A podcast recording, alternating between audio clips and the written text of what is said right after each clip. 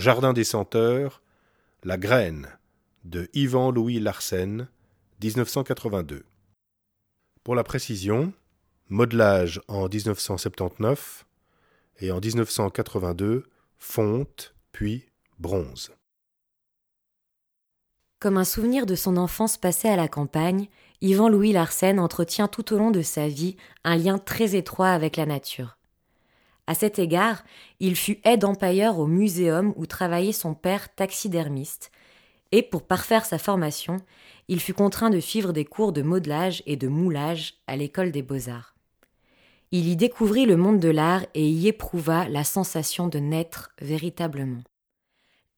Larsen va parfaire sa pratique du modelage, sa technique de prédilection.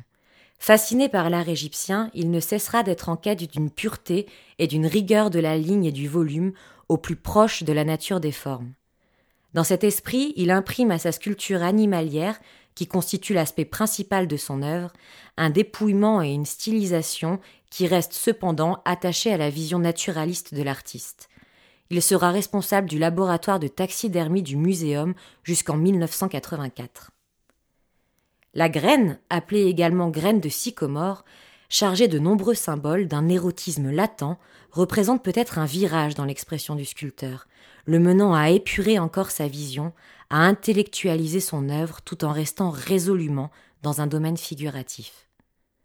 L'emplacement de la graine a été choisi par les conservatoires et jardins botaniques en amorce de l'arboretum, alors en phase de plantation.